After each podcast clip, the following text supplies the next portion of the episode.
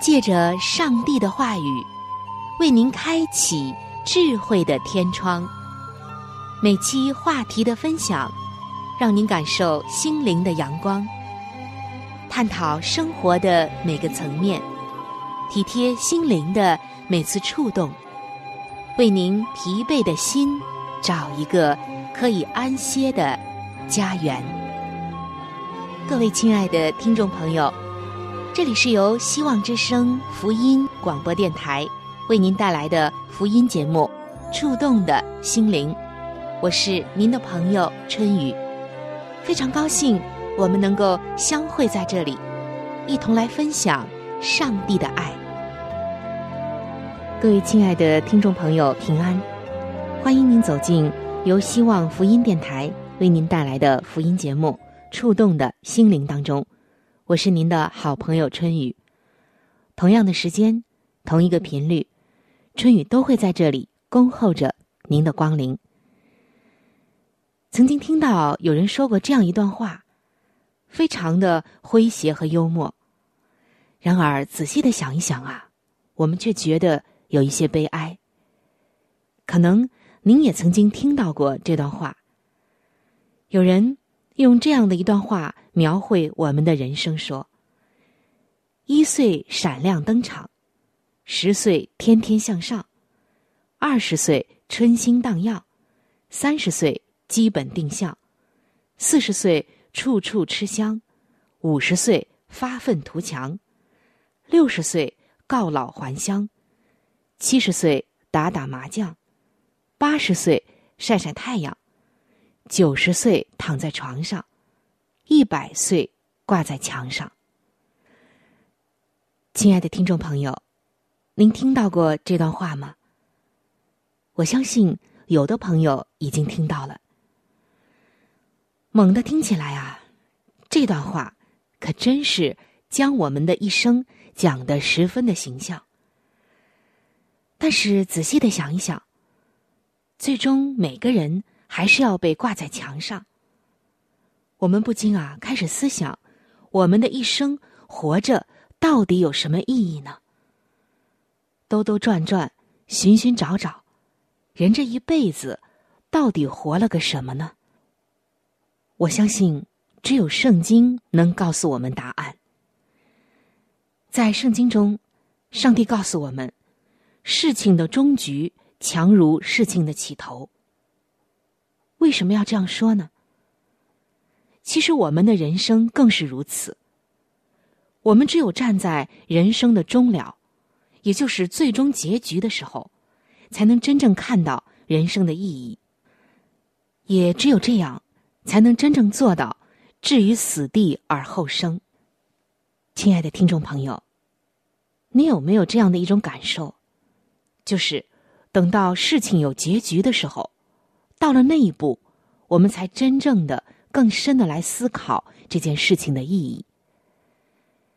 人也是如此，到了晚年，快走到人生尽头的时候，才开始来思想人生真正的价值和意义。在本期的节目当中，我们将要从圣经中的三位老人来看，当他们即将走完人生的道路时。他们对人生的感悟，以及给后人的劝勉，相信能帮助到今天的我们，也能指导我们现实的生活。第一个人就是雅各，他最终觉得人生虚空，要敬拜上帝。说到雅各，我相信我们每一位基督徒都是很熟悉的。这位著名的圣经人物，他是我们比较熟悉的以色列的一位先祖。他是以撒和利百加双生子中的弟弟，也就是说，他和他的哥哥是双胞胎，孪生兄弟。在他还未出母胎的时候，就抓着哥哥以扫的脚跟，好像在争着出来。后来。又用一碗红豆汤骗取了哥哥以扫长子的名分，并且骗得了父亲以撒给他的祝福。得到这一切之后，却并没有给他带来平安和快乐，反而是逃到了哈兰舅舅拉班家里去避难，因为他哥哥以扫要杀他。在舅舅家里，他又挖空心思，想要娶他的小表妹拉杰为妻，因为雅各深爱拉杰。但是他的舅舅拉班却技高一筹，用欺骗的方法将大女儿利亚给了他。他又不得不为自己的小表妹拉杰再次付出七年的努力，而且他又通过诡诈的手段。将岳父的羊群变为己有。他得到这一切之后，就打算回到自己的故乡。这时的雅各受尽了他舅舅的诡诈、欺骗以及像苦工一样的折磨。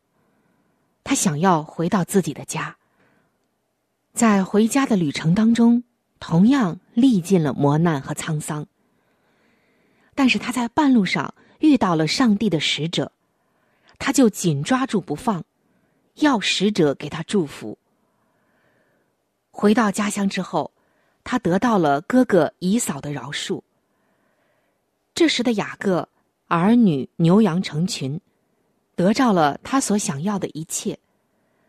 后来，他的小儿子，他最爱的儿子约瑟，因为哥哥们的妒忌，将约瑟卖到了埃及。雅各老年又承受了丧子之痛，幸好他在晚年见到了约瑟。当年老的雅各在法老王面前讲述自己的一生时，他对法老说：“我寄居在世的年日是一百三十岁，我平生的年日又少又苦。”我们看到。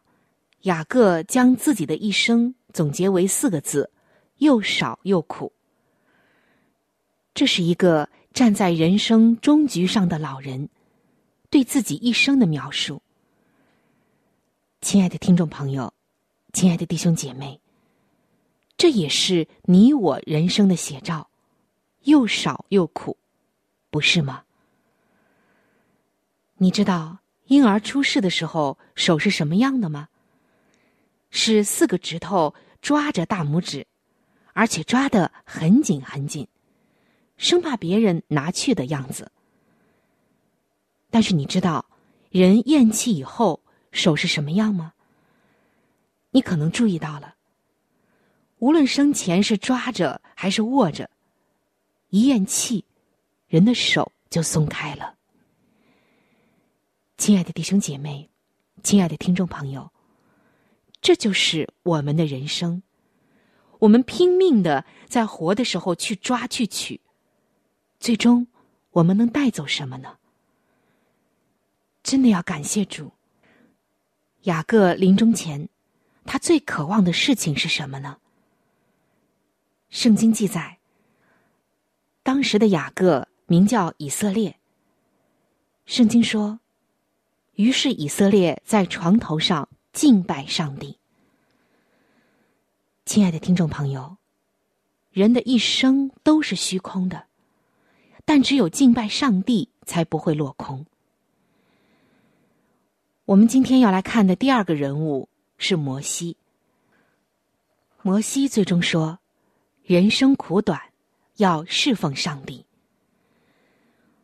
摩西是以色列人的民族英雄。他幼年生长在埃及王宫，学了埃及一切人的学问，说话行事大有能力。无论是在文学上、政治上、军事上，还有摩西的俊美等等，他都是一个了不起的人。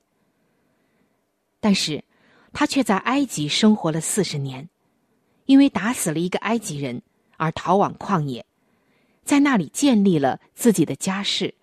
学会了柔和谦卑这门功课，并且为自己的岳父来牧养羊群。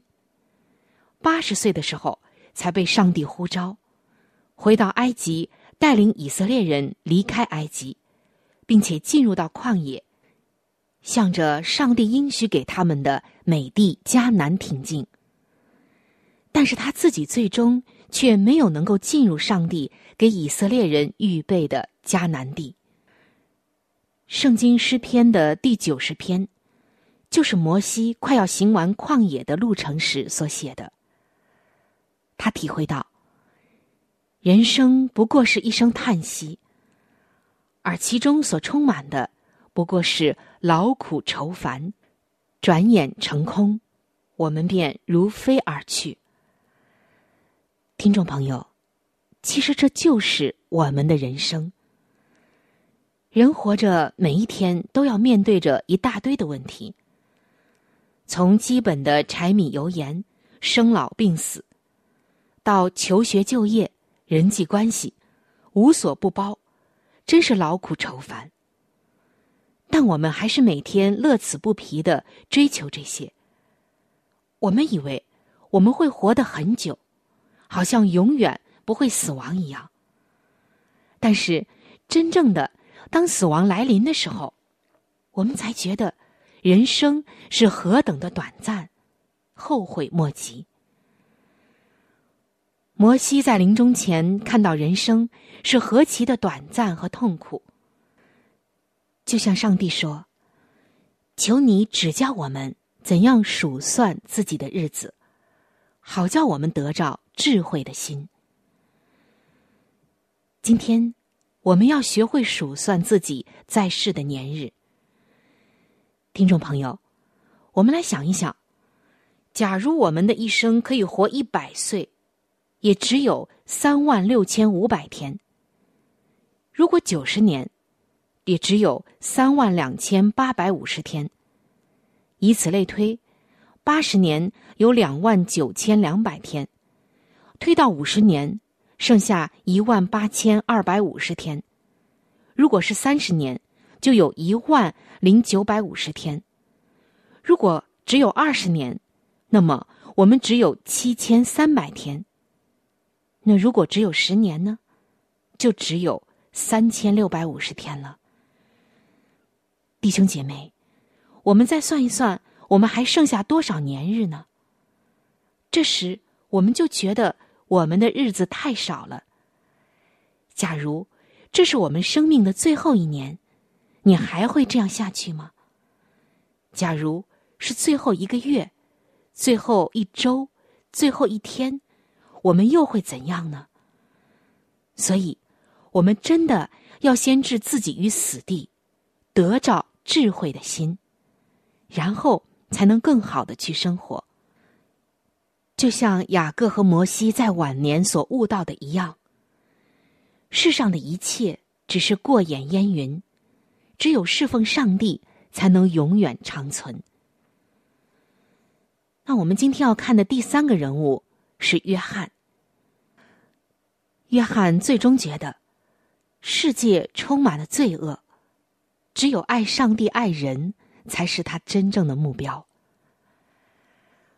说到约翰，我们知道他是主所爱的那个门徒。他曾经只是一个渔夫，但他却是主十二个门徒当中在世寿命最长的一位。当他写《约翰一书》，已经快要九十岁了，所以他每次聚会时都让人扶他一同敬拜上帝。他知道。自己离世归主的日子不多了，他讲的最多的就是要爱上帝，并且要彼此相爱。所以说到这位约翰的时候，我们总是说蒙爱的约翰，或者说爱的使徒约翰。在圣经约翰一书的二章当中，约翰就写道：“不要爱世界和世界上的事。”人若爱世界，爱父的心就不在它里面了。因为，凡世界上的事，就像肉体的情欲、眼目的情欲，并今生的骄傲，都不是从父来的，乃是从世界来的。这世界和其上的情欲都要过去，唯独遵行上帝旨意的是永远长存。是的，约翰已经看到，这世界充满了许多的罪恶，比如像肉体的情欲、眼目的情欲和今生的骄傲，这些都是属世界的，常常会把我们的心给夺去。当我们观察今天的社会，人真可谓是像圣经所说的：“坐下吃喝，起来玩耍，尽情的享受最终之乐。”我们基督徒活在这样一个世界中，常常受世俗的引诱，所以我们要保守好自己，不要沾染世俗的罪恶。正如圣经雅各书的四章四节所说的：“岂不知？”与世俗为友，就是与上帝为敌吗？所以，凡想要与世俗为友的，就是与上帝为敌了。人若爱这个世界，爱父的心就不在他里面了。真是这样。所以，在今天这样一个到处充满罪恶的时代中，求上帝保守我们，不沾染世俗的污秽。但唯有一件事情是永存到永远的，那就是遵行主的旨意。上帝的旨意，就是要我们逃避这些罪恶，追求圣洁。而约翰在晚年的时候提的最多的，就是要爱上帝、爱人，这是上帝给我们的命令。亲爱的听众朋友。当我们看到圣经中这三个很有名的先祖先贤先知，在他们的晚年，人生要走到结局终了的时候，所留给我们的这些宝贵的教训，就更加能够帮助我们来回顾或者来思考，人这一生究竟最大的价值还有意义在哪里。中国的古人孔子说：“未知生，焉知死。”但是，对我们基督徒来讲，有的时候却恰恰相反。未知死，焉知生？当一个人站在死亡的边缘，他才真正想：人生、生命的价值到底是什么？今天，求主帮助我们，让我们能站在人生的终局，回头来看我们的人生。即使你还年轻。你也可以好像站在人生的终局来看待你的人生，这样我们的人生才会更有意义和价值，而不至于虚度此生。而圣经将会帮助我们站在人生的结局，重新的审视我们的人生。上帝那智慧的话语，将使我们得到人生问题的种种答案。天路可勇往前行，主爱的喜乐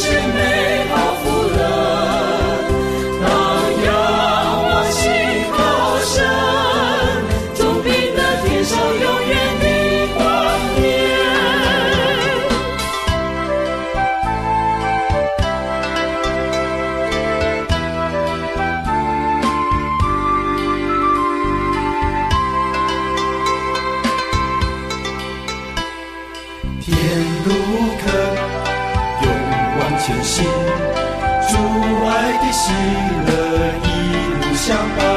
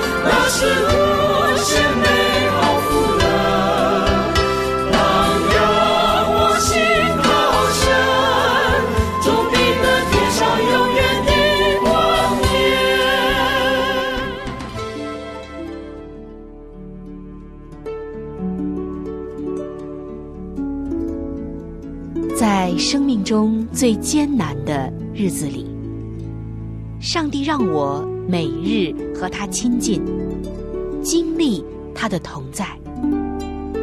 借着每日灵修，他使我走出了生命的低谷，一次又一次的使我重新找回了新的生命和喜乐的泉源。上帝借着每日灵修，来证明他的同在、看顾和关怀，使我与他建立起更加亲密的关系。要想有健康的属灵光景，就需要每日与主同行。请您与我一同进入每日灵修。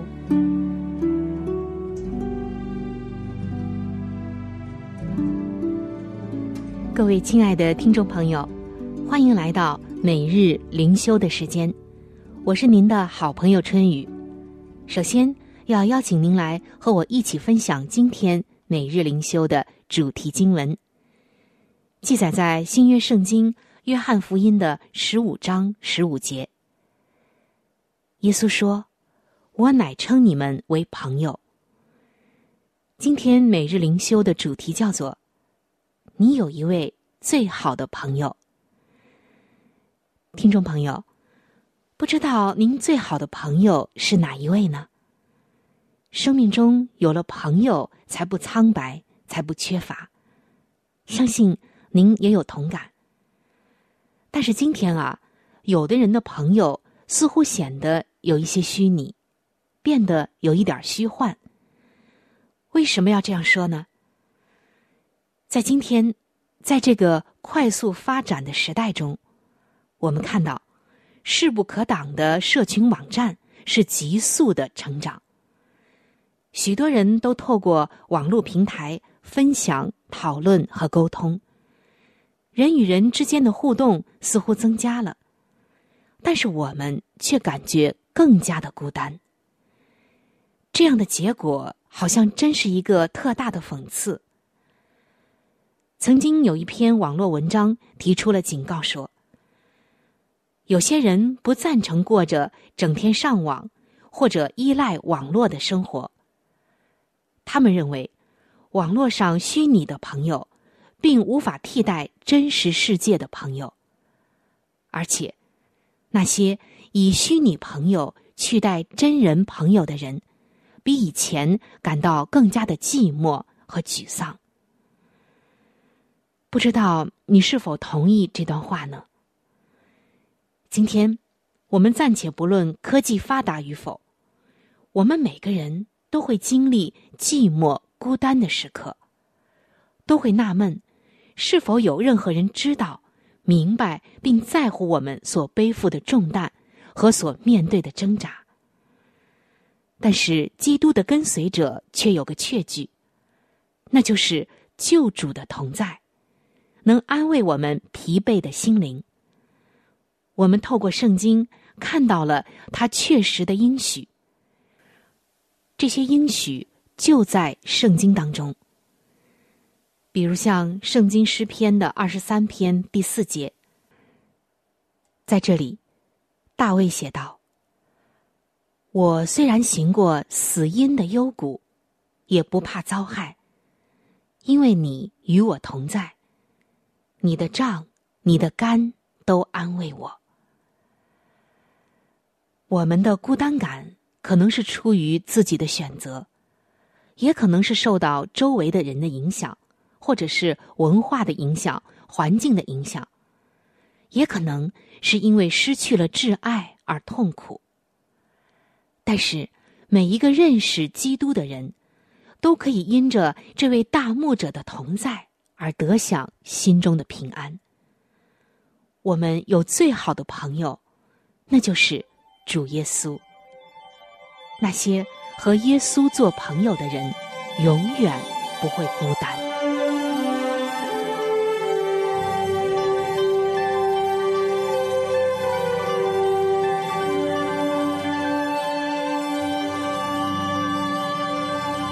各位亲爱的听众朋友，我们今天的话题就和大家分享到这里了。如果您有什么样的触动，感想，或者是其他的建议、意见，以及美好的经验和见证，在这里我是非常的欢迎您能够来信与我联系。在我们这里有一些资料是可以免费的赠送给您的。除此之外，还有免费的圣经函授课程、要道入门，以及与健康有关的资料。如果您需要，可以来信或者上网索取。来信请寄：香港九龙中央邮政局信箱七一零三零号。您写“春雨收”就可以了。春是春天的春，雨是雨水的雨。如果您是用电子邮件，请寄我的电子邮箱。我的电子邮箱是 c h u n y u，就是春雨的汉语拼音。接下来是小老鼠 v o h c 点 c n，非常的欢迎您能够来信或者是发电邮和我联系，可以说一说你听过节目之后的一些感受。或者是索取您所需要的资料。亲爱的听众朋友，本期触动的心灵节目到这里就要和您说再见了。非常的感谢您的收听，下期节目我们再会。愿上帝赐福您和您的全家。